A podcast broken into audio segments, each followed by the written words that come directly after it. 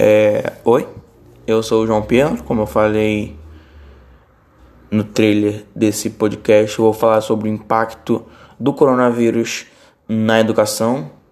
Vou falar abrangindo hum, colégios públicos e colégios privados, faculdades públicas e faculdades privadas, etc. Então vamos começar. É, eu estudo num colégio particular não, não me considero um eu de uma família muito rica porque não tenho tudo que eu quero, às vezes eu tenho que esperar um pouco para conseguir o que eu quero, mas todo mundo tem que esperar um pouco para conseguir o que quer quando não tem, não nasce em berço de ouro. Mas continuando, é, eu eu, pra falar a verdade, eu não, não era um aluno muito bom no começo das aulas normais, assim.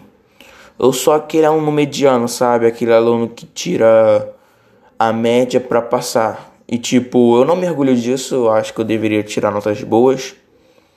Porque notas boas vão melhorar você lá na frente. Mas, enfim, e esse negócio de coronavírus e aulas online veio de repente, veio uma pancada muito forte em cima não só de mim, mas de muitos brasileiros.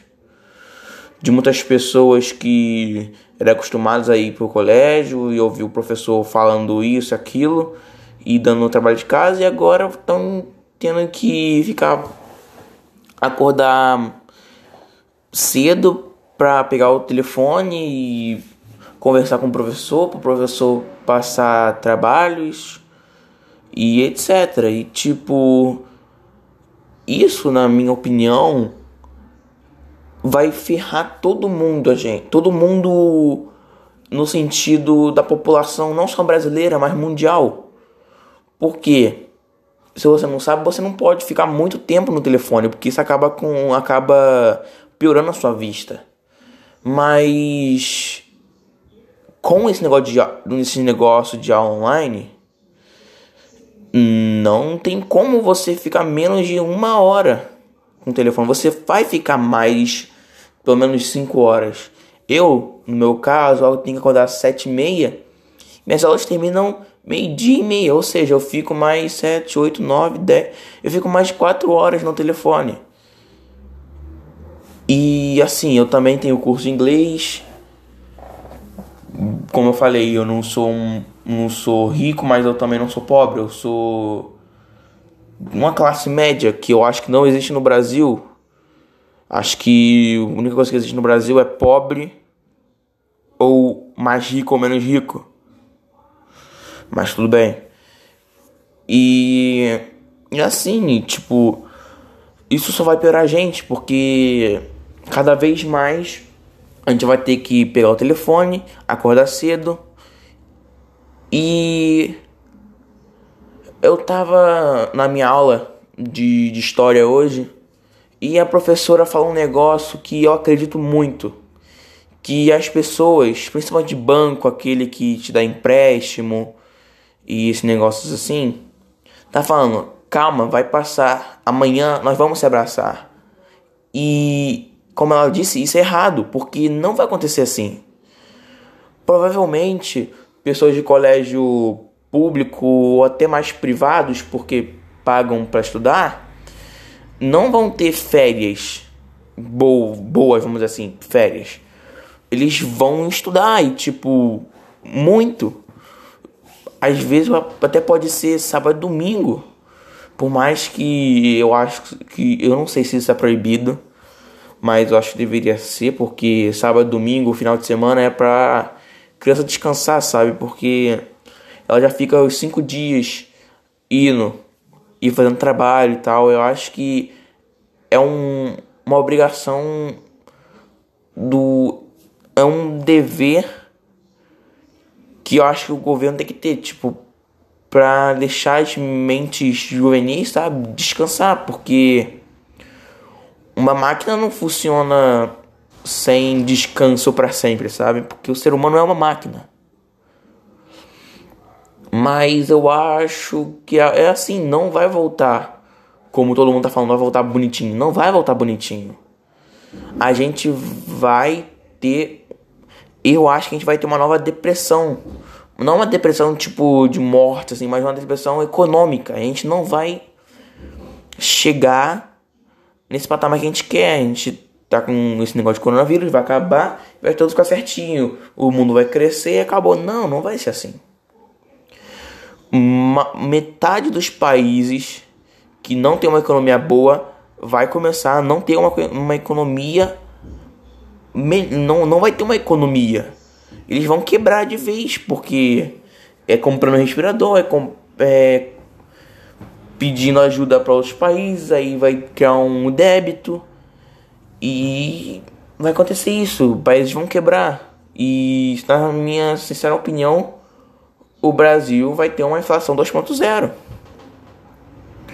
porque é, é presidente brigando com governadores, governadores sendo investigados, é, governadores falando que isso é uma perseguição política, que isso não vai acabar bem, e isso só vai aumentando a tensão climática, não só do Brasil, mas do mundo, porque se tiver alguma coisa no Brasil, os outros países vão ficar com medo, porque se tiver uma. Um, vamos pensar no mais radical possível.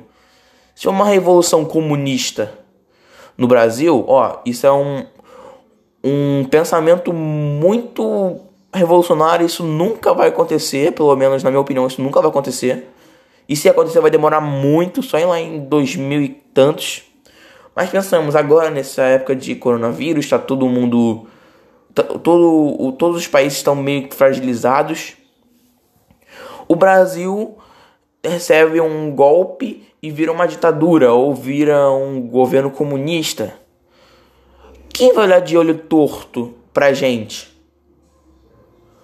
O americano. É outros países que não são comunistas, tipo a Argentina que são nossos amigos. Eu acho que a Argentina é mais amiga do que os Estados Unidos, porque os Estados Unidos ele bloqueou brasileiros de irem para lá. Mas isso também foi com razão, porque o Brasil vem crescendo mais. E infelizmente o Brasil não está conseguindo acabar com isso, não está conseguindo manter uma um número de mortes. Ele tá os números de mortes está extravasando e o governo não está conseguindo manter isso, sabe? Tipo, ajudar a população. Por mais que ele tenha o dever de ajudar a população, ele não está conseguindo. E não é por causa de dinheiro, porque dinheiro ele pode tirar muito bem dos cofres públicos para ajudar é, o Brasil nessa nessa crise do coronavírus. Desculpa. E é isso. Muitas pessoas. Muitos. O, os Estados Unidos, no caso, ele proibiu porque está aumentando muito e ele não quer que isso vá para o país, que os Estados Unidos está sendo primeiro. E vai que ele duplique com a vinda dos brasileiros. Então é isso, ele fica com medo. Mas voltando para o assunto da revolução, da revolução comunista, se acontecesse em um futuro muito breve que eu acho que isso nunca vai acontecer. Mas tudo bem. É, começariam a olhar torto pro Brasil. Olhar torto é como tipo não faz, não iam fazer mais comércio com o Brasil. Muitos países capitalistas como os Estados Unidos, é, com a Europa inteira, basicamente tá a Europa inteira, e países que tem esse regime comunista, como China e alguns países, agora que eu não estou lembrado, iriam fazer mais comércio com o Brasil. Mas isso não ia resultar, porque se sair um país e entrar outro país, é seis por meia dúzia. Entende?